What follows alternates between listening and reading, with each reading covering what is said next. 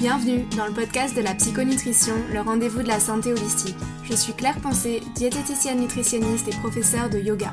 Ce qui m'intéresse, ce n'est pas uniquement ce que vous mettez dans votre assiette, mais de vous aider à retrouver une relation saine et sereine avec votre corps et la nourriture. Dans ce podcast, je partage plein d'idées utiles et concrètes pour vous aider à atteindre votre poids idéal sans frustration ni régime et gagner confiance en vous. Si ce n'est pas déjà fait, abonnez-vous pour ne pas manquer les prochains épisodes et bonne écoute.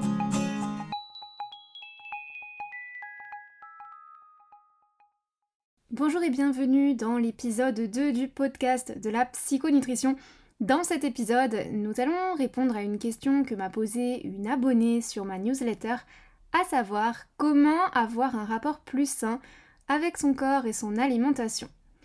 Quel que soit le stade où vous en êtes face à votre comportement alimentaire, si vous avez compris que ce comportement n'était pas tout à fait normal, si vous êtes dans les vices de la maladie, que ce soit l'anorexie, la boulimie ou tout autre TCA, si vous êtes en phase de guérison d'un TCA ou si vous avez des rechutes malgré toutes ces années à vous battre, cet épisode vous concerne. Dans cet épisode, je vais vous apporter des pistes, des solutions pour apprendre à mieux vous aimer et donc à entretenir un rapport plus sain avec votre alimentation. Vous pourrez commencer à mettre en place les conseils que je vais vous partager dans cet épisode, quelle que soit votre situation parmi celles que j'ai citées précédemment. Avant d'entrer dans le vif du sujet, je vous rappelle que si vous êtes sujet, sujette à une relation conflictuelle avec votre corps et la nourriture, je vous invite à rejoindre le challenge de 5 jours pour faire la paix avec votre assiette qui se passe directement dans ma newsletter. Dans ce challenge, je vous partage plein de conseils actionnables pour vous libérer des troubles du comportement alimentaire. Et pour vous inscrire, il vous suffit de cliquer sur le lien qui se trouve dans les notes de cet épisode. Aujourd'hui, donc, je ne vais pas revenir sur ce que sont les troubles du comportement alimentaire. Je pars du principe que vous êtes déjà conscient que vous êtes atteint ou probablement atteint d'un trouble alimentaire et que vous souhaitez aller plus loin.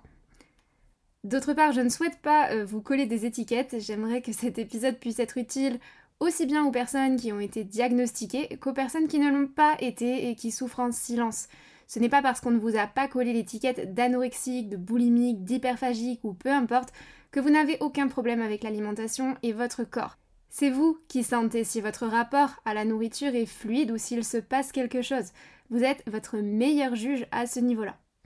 Il y a pour moi un prérequis quand on veut commencer à avoir un rapport plus sain avec soi-même et son alimentation, c'est de ne plus être dans le déni et d'avoir réellement envie de s'en sortir. Si vous n'avez pas cet élan de motivation, Très sincèrement, je pense que vous perdez votre temps parce que les conseils que je vais vous donner aujourd'hui ne pourront être mis en place seulement et uniquement si vous êtes prêt à passer à l'action.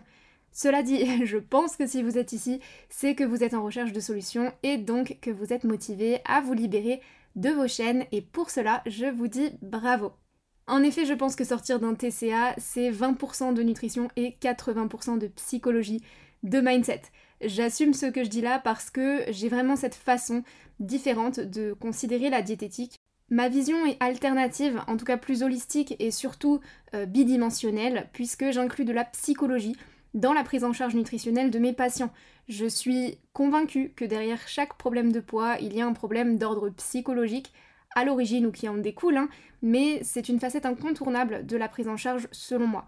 Pour avoir un rapport plus sain à votre corps et à votre alimentation, cela va exiger de vous que vous soyez donc prêt à faire un travail d'introspection. Concrètement, ce que ça va vous demander, c'est tout d'abord d'aller fouiner dans votre passé pour identifier l'élément déclencheur de votre TCA. Ensuite, ça va vous demander d'être capable de remettre en cause les croyances qui vous desservent. Par exemple, ces croyances peuvent être euh, si je reprends du poids, on ne va plus m'accorder d'attention, ou euh, j'ai peur de prendre trop de poids, ou encore de toute façon je n'ai aucune volonté, je suis trop gourmande, je ne sais pas me contrôler. Ça peut être aussi j'ai un métabolisme qui fonctionne au ralenti et euh, il suffit que je regarde une frite, je prends 3 kilos, ou encore si je mange des féculents le soir, je vais stocker, etc.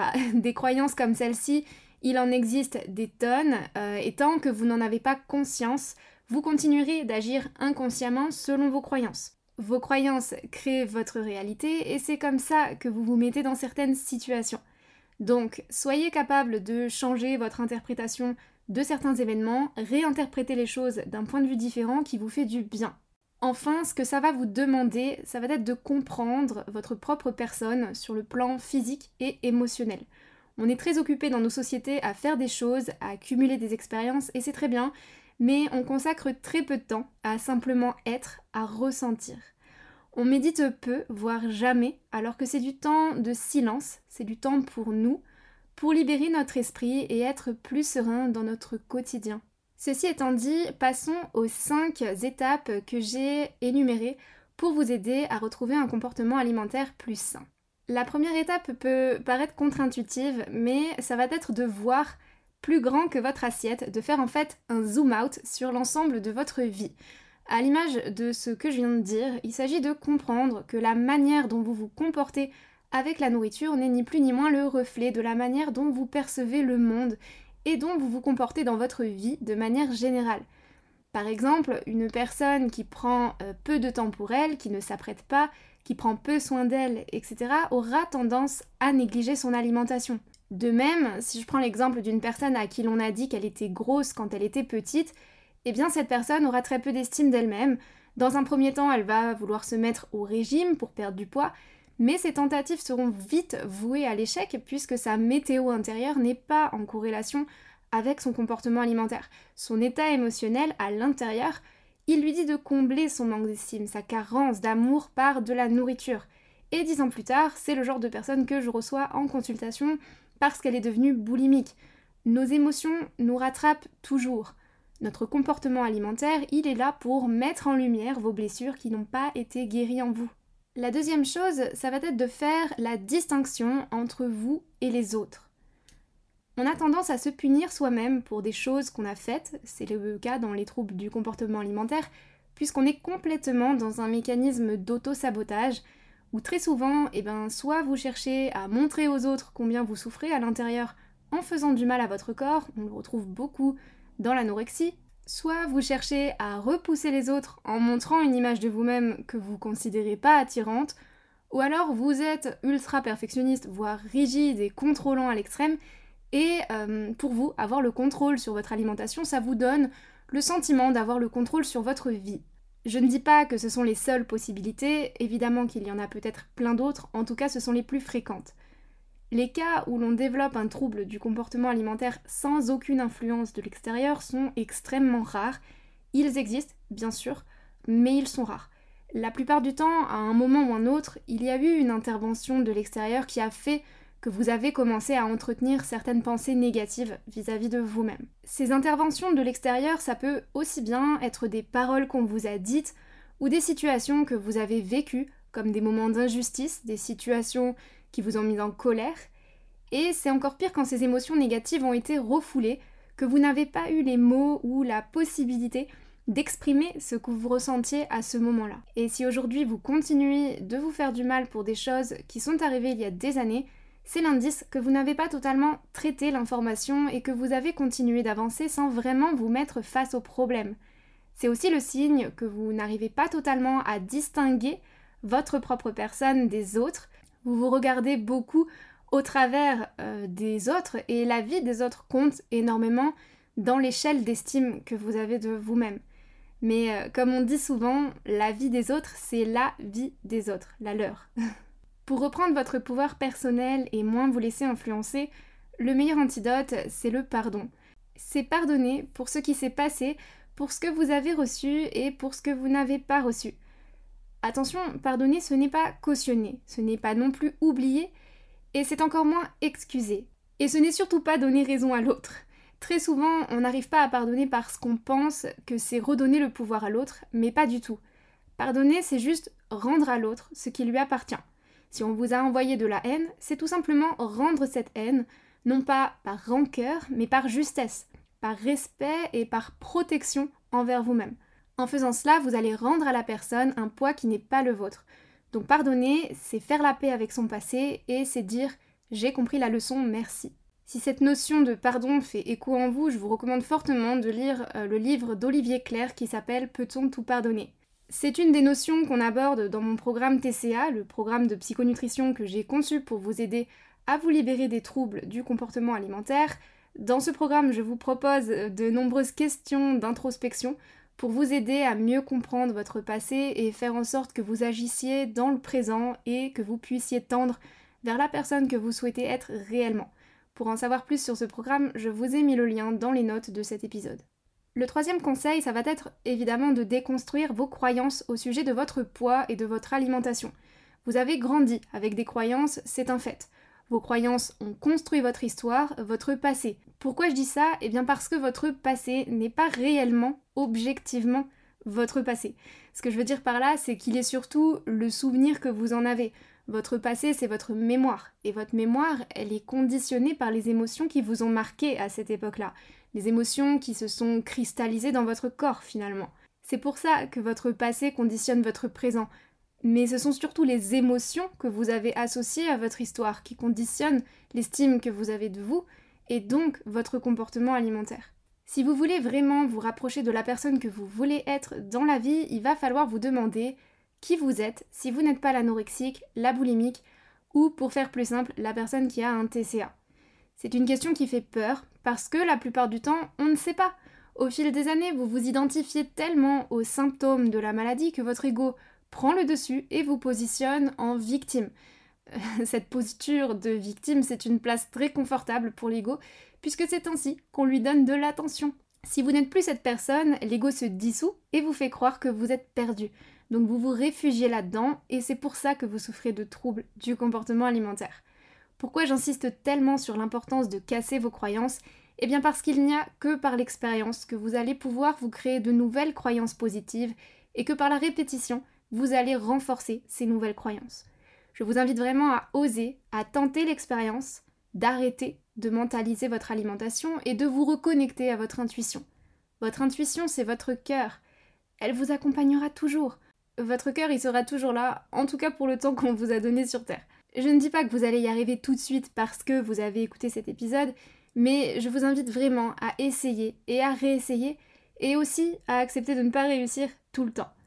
On reproduit ce qu'on n'accepte pas jusqu'à ce qu'on l'accepte. Donc acceptez aussi de craquer de temps en temps et c'est par la répétition que vous allez renforcer vos nouvelles habitudes de vie. Mais pour ça, il n'y a pas de secret, il faut y aller, il faut oser, il faut faire un premier pas.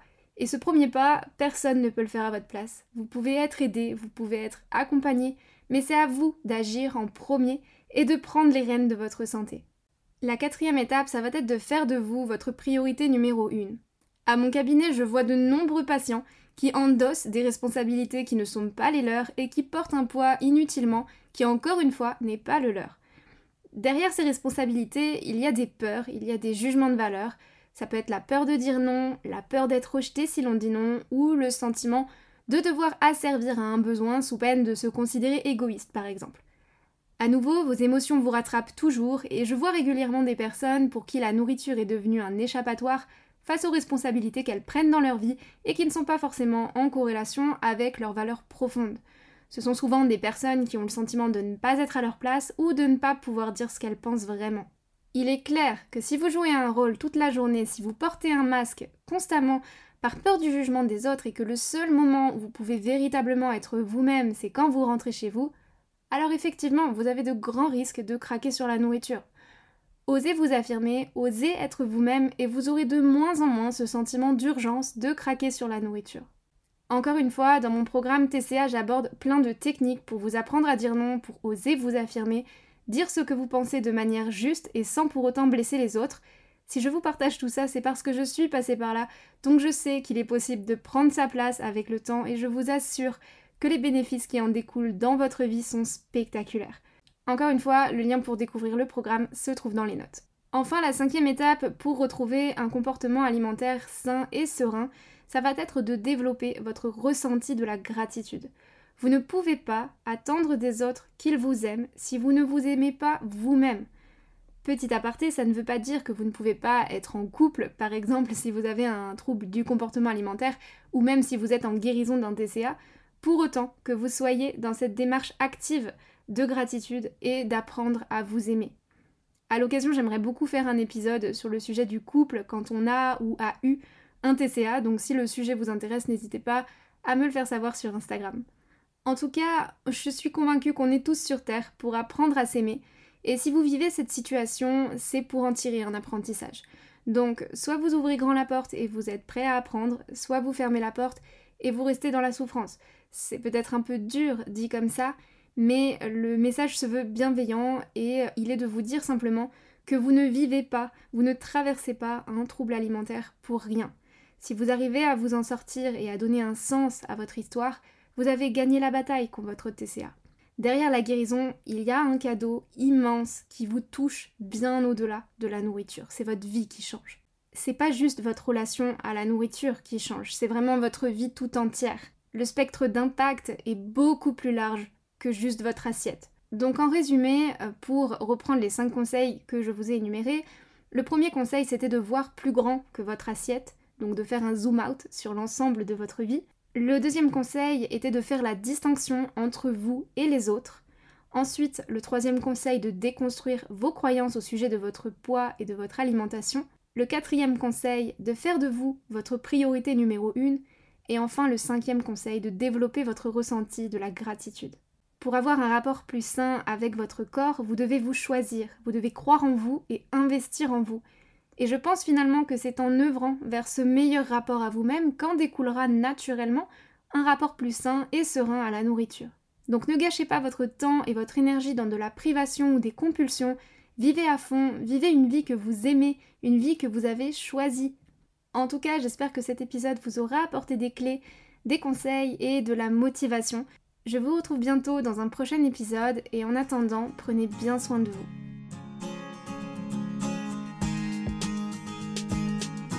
Cet épisode vous a plu, n'hésitez pas à le partager sur vos réseaux sociaux, à me laisser un commentaire sur Apple Podcast ou un avis 5 étoiles sur votre plateforme d'écoute préférée. Je vous dis à bientôt sur le podcast de la psychonutrition.